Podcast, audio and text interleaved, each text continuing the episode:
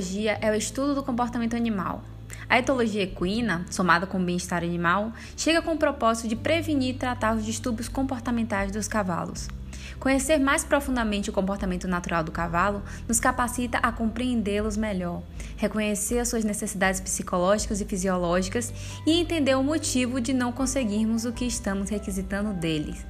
Esse domínio possibilitará ao homem bem instruído adotar estratégias de manuseio e manejo, a fim de evitar causar medo, estresse e dor a estes animais. Além de fazer-se compreender pelo cavalo e conseguir assim ler a sua peculiar linguagem corporal.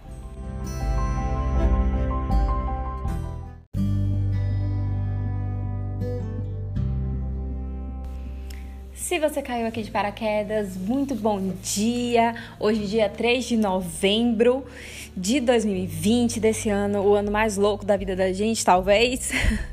Eu sou Daniela Cotrim, sou zootecnista e esse aqui é o Zoocast, é um espacinho no seu celular para você poder compreender um pouco melhor assuntos vinculados ao agro e podemos discutir esses assuntos com profissionais extremamente bem capacitados.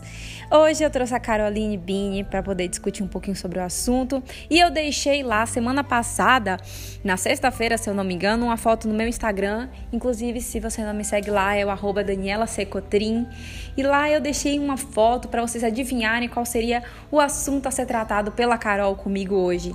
E a Lohane, ela pegou e comentou que seria sobre comportamento animal e ela estava certa. Eu quero quero deixar um grande beijo para você, Lohane. E seja muito bem-vinda aqui ao Zoocast também. Mas vamos para o assunto, né? Vamos conversar um pouquinho com a Carol. Carol, você pode vir se apresentar para gente?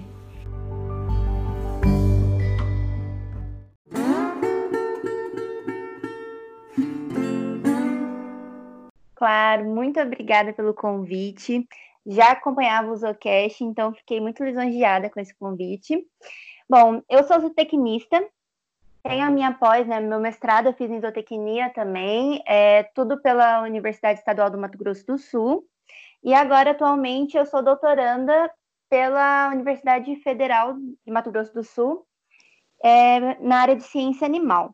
E eu venho trabalhando já há algum tempo é, mais focada nessa parte de etologia e bem-estar de equinos.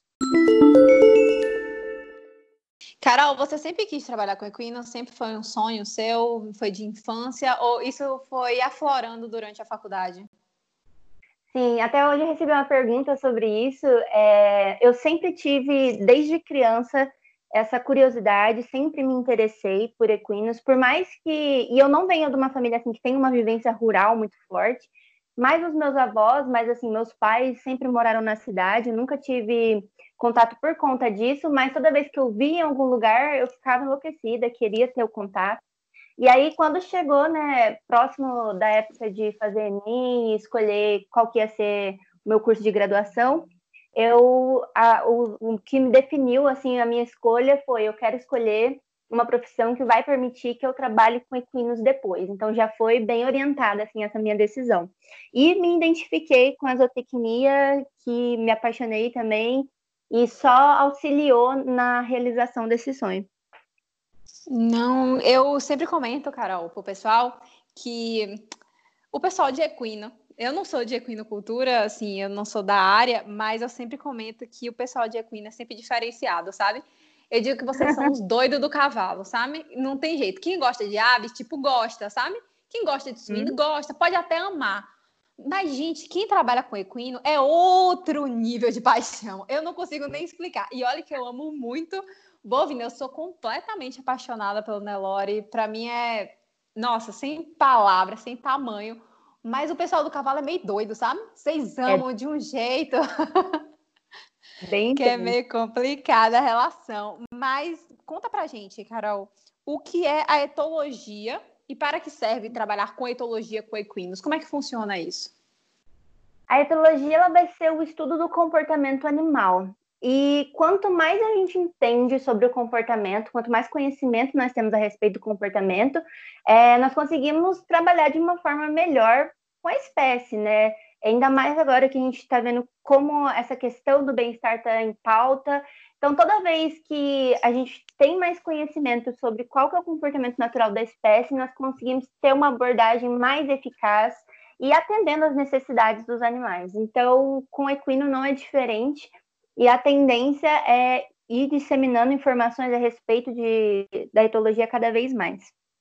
O que é que é, quais são as portas que a etologia te abre a partir do momento que você trabalha com equinos? O que é que você consegue ver?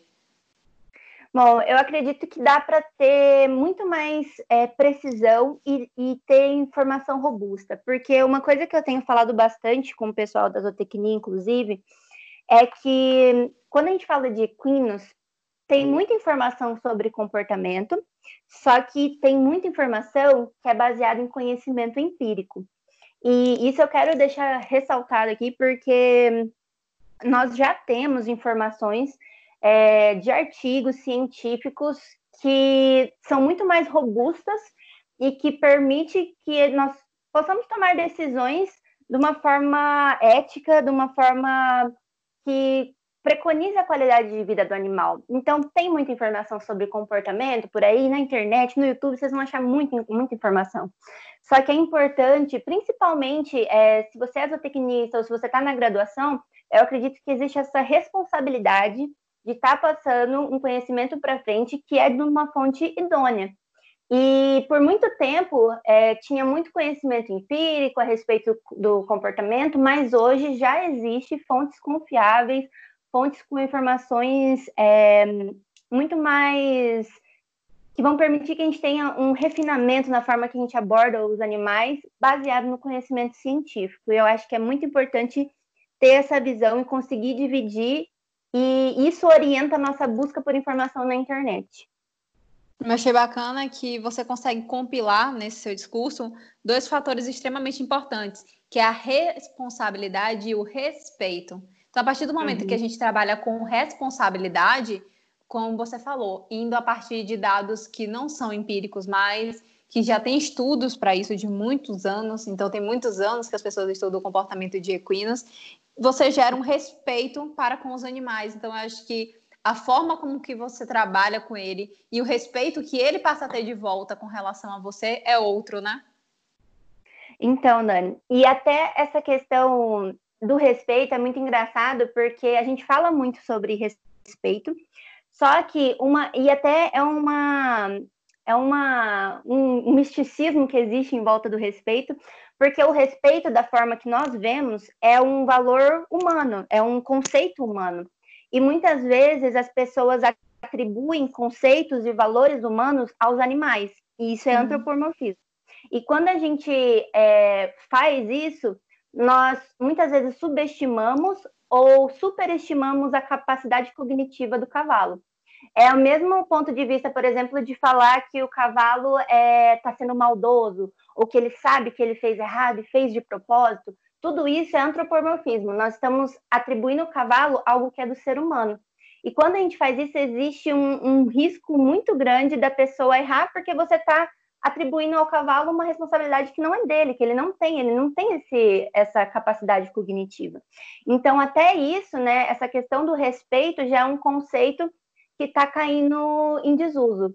Mas aí o que, que as pessoas. Primeira pergunta que vem na cabeça das pessoas, tá, mas se o cavalo não tem que me respeitar, como que eu vou interagir hum. de uma forma eficaz com esse cavalo, né?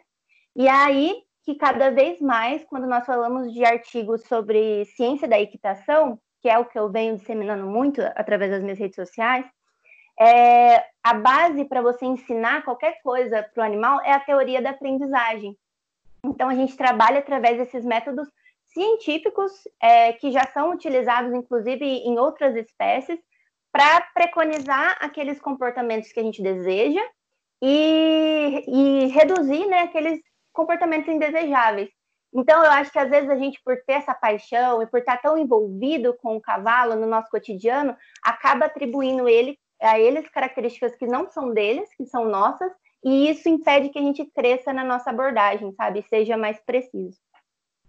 Poxa, Carol, muito bacana mesmo. Eu nunca tinha pensado dessa forma de, de como você pode interagir. Isso não serve só para equinos, não, gente. Isso tem muito vínculo com cão e gato, por exemplo. Eu tô falando porque são animais de companhia, né, que estão no nosso dia a dia. Que a gente fica, ele fez por maldade, ele fez porque ele quis, ele fez para me irritar, ou ele fez, ele sabe que tá errado. E uhum. a gente está acabando colocando características que não são deles, são completamente humanas neles. Só uhum. que isso, e isso que tudo que você está falando envolve claramente o bem-estar animal. Então, eu vou te perguntar agora, Carol, quais são os princípios para você, os principais vínculos que tem, os principais pontos do bem-estar animal vinculado a equinos que a gente pode estudar, observar? Então, eu acho que principalmente levando em consideração que muitas das atividades em que, que envolve equinos hoje em dia está ligado a, a esporte, a atividades que são por entretenimento, certo? Sim. Então, o entretenimento, até agora já tem um, um artigo muito interessante falando da questão de custo-benefício, né? O que, que aquilo vai custar é, para o animal pelo benefício que vai proporcionar para o ser humano. E quando a gente fala, por exemplo, de um animal de laboratório que está sendo utilizado no teste de algum medicamento, alguma coisa, a justificativa daquilo, por exemplo, ah, eu estou usando um, um ratinho aqui para um experimento e ele vai, o resultado desse experimento vai me dar informações que vão melhorar a vida de outros animais e de seres humanos. Então, a justificativa é uma justificativa forte. Então, eu consigo, né? É, até alguns comitês de ética se baseiam nessa análise de custo-benefício para autorizar ou não a utilização de animais em experimentos. Só que quando a gente fala, por exemplo, do, do cavalo, esse muitas vezes a gente submete ele a situações é, extremamente inadequadas por uma justificativa que é muito fraca, que é o entretenimento.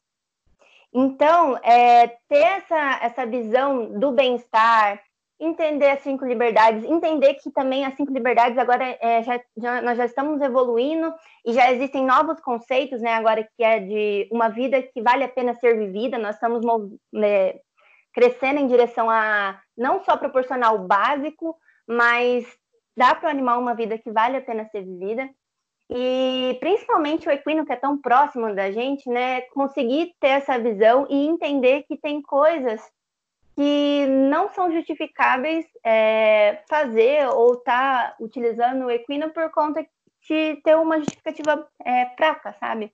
Então, ver entender etologia, entender o que, que é aquilo que você está fazendo no esporte, no trabalho, é, como aquilo impacta o seu animal, impacta o bem-estar dele. Então, eu acho que tudo isso é fundamental. Mudando de assunto.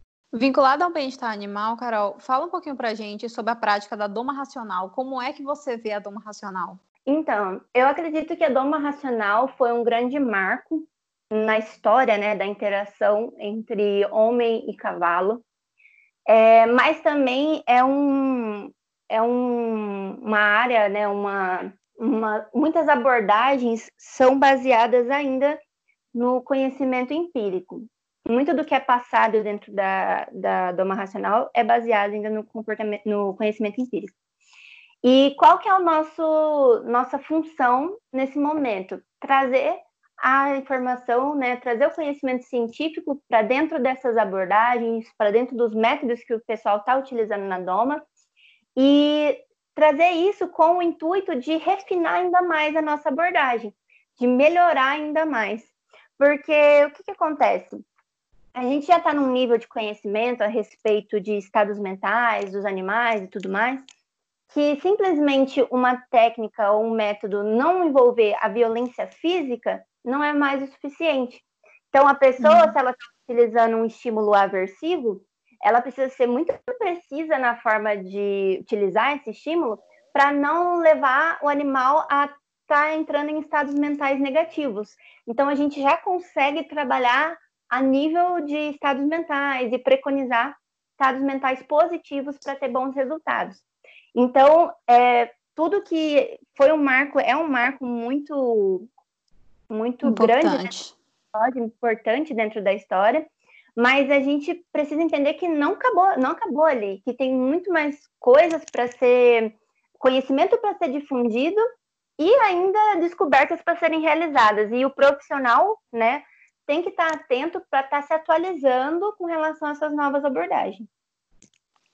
Muito bacana, Carol. Eu quero pegar o, o bonde andando agora que você está falando da doma racional e do seu manejo com equinos. E eu queria saber um pouco como é o seu trabalho, como é o seu dia a dia, o que você faz, ou o que você faz esporadicamente, mas como é o seu trabalho com os equinos? Eu faço essa pergunta porque você hum. já tem uma experiência com equinos e nós temos muitos estudantes que são muito fãs da equinocultura e profissionais também. Eu falo estudantes porque é normalmente quem se sente à vontade para vir falar comigo. E aí, o que é que você conta para eles do seu dia a dia, para eles terem uma noção de como é o trabalho com equinos? Então, quando eu estava na, na graduação, eu não tinha na, na minha universidade ninguém que trabalhasse diretamente com equinos. Então, o que eu acredito que acontece em muitos lugares, porque é normal que as faculdades é, foquem naquilo que está mais próximo ali na região, que é a atividade mais forte na região. E eu estando aqui no Mato Grosso do Sul, na época que eu entrei, é, não tinha nenhum professor trabalhando com equinos. O que eu fiz na época foi procurar alguma outra área que eu tinha afinidade para não deixar de trabalhar, né? E na universidade sempre teve os cavalos que eram de trabalho, mas que ninguém fazia experimento, nada a respeito. Quando eu estava no mestrado, houve, eu estava trabalhando ainda em outra área, só que teve a oportunidade de começar a trabalhar em paralelo com os animais é, da universidade, porque tinha alguns potros para domar, e eu comecei a me envolver com a doma daí. E a partir dali eu comecei a estudar os métodos e tudo mais, e agora, já no doutorado, eu consegui fazer essa transição e agora eu estou trabalhando já com a pesquisa voltada para equinos. E eu acho legal falar isso porque muitas pessoas às vezes não têm a oportunidade durante a graduação de trabalhar diretamente, mas de tá tendo esse feeling, tipo, ah, eu não tinha nenhum professor que fazia experimento, mas quando eu estava fora da faculdade, eu estava fazendo estágio com equinos. Quando eu estava fora da faculdade, eu estava fazendo curso é, por fora de equinos. Então, eu me preparei em paralelo, conforme as oportunidades foram surgindo, eu fui fazendo essa transição para trabalhar só com equinos, que é o que eu faço hoje. Então, eu tenho essa. Agora, no doutorado, meu, meu projeto vai ser com foco em protocolos pós-treino para diminuir estresse com equinos, tanto potros quanto atletas. E também, é, eu, em paralelo, trabalho. Agora, eu estou trabalhando mais com o meu potro mesmo, para poder me aprimorar é, nas questões de treinamento e tudo mais, porque eu tô, tô começando uma nova abordagem, né? Eu comecei a trabalhar recentemente mais focado no treinamento positivo, que é uma, um, uma vertente que está chegando aqui no Brasil, está começando a ganhar força, já temos alguns treinadores. Então, eu tenho trabalhado em paralelo com o doutorado e com o treinamento, por enquanto, do, do meu potro. Quando você trabalha com equinos, conta pra gente, para você, quais são os principais gargalos, as principais dificuldades e quais são os maiores prazeres? Bom, eu acredito que uma das coisas que me falaram bastante eh, na faculdade, que às vezes dá até medo em calor, né, é que, ah, você está estudando aí, mas não acha que você vai ficar trabalhando direto com, com animal, não. Às vezes você vai ficar só em escritório ou ficar só em laboratório. E realmente tem gente que gosta dessas áreas, só que tem gente que quer ter o contato com o animal. Então, quando eu consegui trazer, juntar as coisas, trazer para essa parte de treinamento, que era uma coisa que era muito importante para mim, estar tá em contato direto com o animal, é, esse para mim é um dos maiores prazeres, assim, sabe? E gargalos, eu acredito que não é tanto um gargalo, mas eu vejo que para mim todas as áreas têm limitações. Eu vejo mais nas pessoas, às vezes, não tanto em mim, que eu acho que eu já trabalhei isso na minha mente, mas o que eu tento fazer e o que eu vejo que existe algumas alguma, alguns tabus a respeito é que as pessoas têm medo da, da, da equinocultura, como se fosse ah, é, é um, uma área muito fechada, muito restrita, mas é, é, precisa dessa quebrar essa mentalidade para que as pessoas corram atrás, sabe? Principalmente na graduação, às vezes tem aquele receio, tem que tentar, tem que tentar o, o, estágio, tem que tentar fazer contatos, tem que ir nos cursos, tem que fazer contato com as pessoas. Então, assim, é um, um gargalo da área que eu vejo muito no que eu troco de informação com as pessoas é isso, mas está muito relacionado à nossa mentalidade e é, é um campo, assim, para zootecnistas que tem muito a ser explorado. Tanto que a nutrição, muitas vezes eu vejo que é veterinário que está formulando as rações. E tá, mas se a, se a equinocultura é tão difícil de entrar, por que, que tem tanto veterinário que está fazendo é, coisas ali que poderia estar tá sendo realizado e que deveria estar tá sendo realizado por zootecnistas? É, será que é essa mentalidade que é difícil que está segurando a gente? Tipo, não, vamos para cima. E tem sim coisa para ser feita e coisas muito relevantes na área por zootecnistas. Você me abriu a mente agora, porque eu sou uma das pessoas que acha que o mercado da equinocultura é um mercado bem restrito, sim. Eu tenho esse pensamento ainda, mas talvez tenha sido isso, sabia? De tanto uhum. tempo que os médicos veterinários estão ali, estão em cima, a gente acabou, entre aspas, deixando o mercado para eles e não se impondo. É. Eu acho que de alguma forma a gente poderia se capacitar acreditar uhum. Que a gente pode trabalhar assim com a equinocultura, a gente pode ir além, a gente pode ir para nutrição, a gente pode ir para doma, a gente pode trabalhar com bem-estar animal, para ciência e botar as caras uhum. mesmo. Eu gostei do que você falou, eu nunca tinha pensado nisso, eu achei muito bacana. Caroline, me diz uma coisa. É, você, por ser mulher, você já sentiu alguma dificuldade na sua área ou não? Para você sempre foi muito tranquilo? Você nunca teve problema com isso? Em partes, é, é, é claro que sempre existe, é, principalmente falando de treinamento, né, que, que é uma área que tem muito homem atuando. De uma certa forma, sim, mas ao mesmo tempo é, é melhor. O que a gente tem que fazer é não deixar a, as expectativas ou o que as pessoas pensam segurar a gente de agir e agir e mostrar resultado é a melhor resposta. Eu descobri com o tempo que é, muitas vezes as pessoas duvidavam quando eu comecei e tudo mais, só que aquilo não, não tirava dentro de mim a, a vontade de fazer e de aprender. Então, à medida que eu fui fazendo e que fui tendo resultado, as pessoas foram, foram passando a, a ver de uma forma diferente, entendeu? E hoje também a gente já tem uma, é, se você olha até em artigos científicos, e é muito legal isso, que eu li recentemente em um, que a, a pessoa ter uma boa técnica é muito mais importante do que o tamanho da pessoa, no, falo, no, falo, no caso de, do treinamento ali, né? É muito mais importante a pessoa ter uma boa técnica do que se ela é homem, se ela é mulher, independente. Então, assim, é, é, claro que já tive resistência, mas focar naquilo que eu queria e mostrar resultado é, sempre foi a melhor resposta. E também teve muitas vezes que eu me surpreendi. Teve um curso de doma que eu fiz há um tempo atrás, que era só eu de mulher e o, o, o resto era todo mundo homem. Só que eles me respeitaram tanto e me ajudavam, e me, sabe? Então eu tive ao mesmo tempo experiências muito positivas também com a forma que eu fui recebida em, em alguns locais. Então tem que saber é, equilibrar e não tomar como algo pessoal, fazer o seu melhor. Você lembra muito quando você fala que eu tenho uma amiga que ela trabalha com doma racional também. É uma arte lindíssima. Ela faz de uma forma que eu não sei como. Eu acho que a palavra paciência vai muito além, sabe? Para ela. Uhum. Ela faz doma racional com, com equinas e é muito bonita. E ela fala assim, que nem você, bem doce, e às vezes ela fala bem baixo. Gente, ela, eu perguntava a ela, mas você não se sente desconfortável nos cursos? Ela falava, no começo você sente, né? Você fica meio assim. No começo, assim, nos primeiros cursos, né? Ela, depois eu vou mostrando o que eu sei fazer, que tem muito tempo que eu faço, que eu conheço, que eu tenho força de vontade, mesmo que eu não saiba, eu tenho a garra de estar ali no sol fazendo. E é aí isso. eles vão me respeitando, né? Uhum. É isso mesmo. Carol, passa para o pessoal agora o que é que você deixaria de, de cursos, de, de alguma mensagem para os nossos ouvintes que queiram entrar na área. Se você tem algum livro que você indicaria, algum profissional, eu vou deixar o seu perfil aqui na descrição para o pessoal acompanhar o seu trabalho. Mas o que é que você fala uhum. mais assim? Que você tem algum curso, livro, alguma coisa a indicar?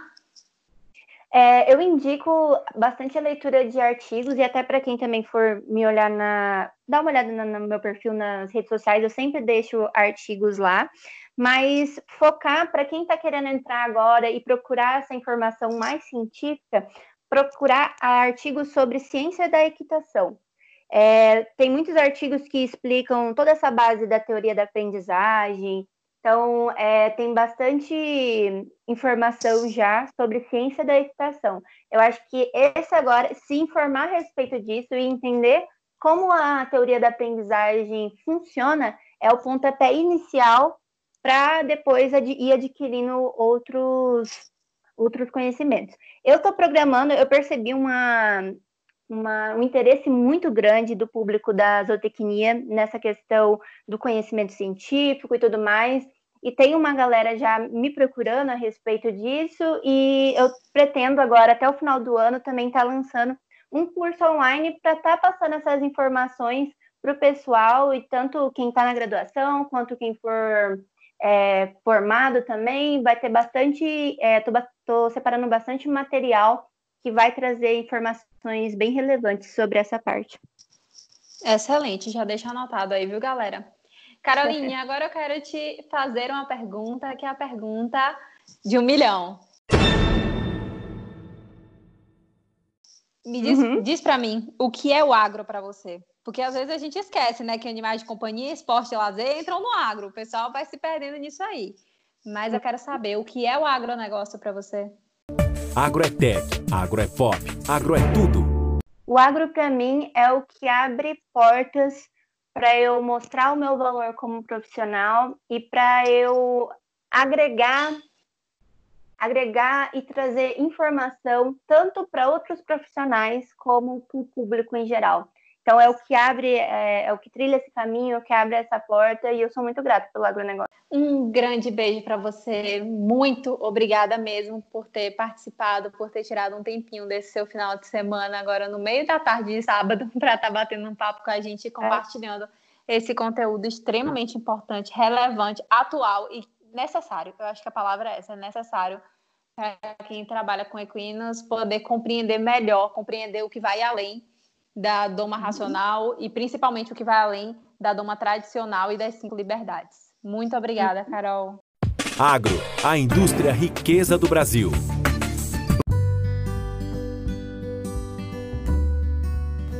Gostaram da Carol? Ela é uma querida, né? A Carol, vocês sentem que ela é apaixonada pelo que ela faz, assim como todos os convidados que eu trago aqui para vocês. Eu não trago ninguém, como eu sempre digo, né, que gosta mais ou menos do que faz. Até para poder te estimular a você correr atrás de trabalhar com o que você gosta. Trabalhar com o que a gente gosta não quer dizer, eu detesto aquela frase. Trabalhe com o que gosta e nunca precisar trabalhar na vida. Mentira, você vai trabalhar, vai trabalhar muito, vai cansar, vai esgotar a mente várias vezes, mas você vai ter uma força a mais, um propósito a mais para fazer o que você está fazendo. Então, façam que nem a Carol, trabalhem com o que vocês amam. E espero que vocês tenham gostado desse bate-papo, tenham entendido o que é etologia, a importância do comportamento animal e tenham levado essa lição da gente parar de atribuir comportamentos humanos aos animais, tá joia? Se você quiser deixar alguma sugestão de tema, bater um papo comigo, tirar alguma dúvida, só correr lá no meu Instagram, no arroba Daniela Secotrim. E eu também quero mandar um grande beijo pro pessoal do Zootecnia com Amor, nosso grande parceiro de divulgação aqui. E até mais, pessoal. Um beijo. Vem novembro!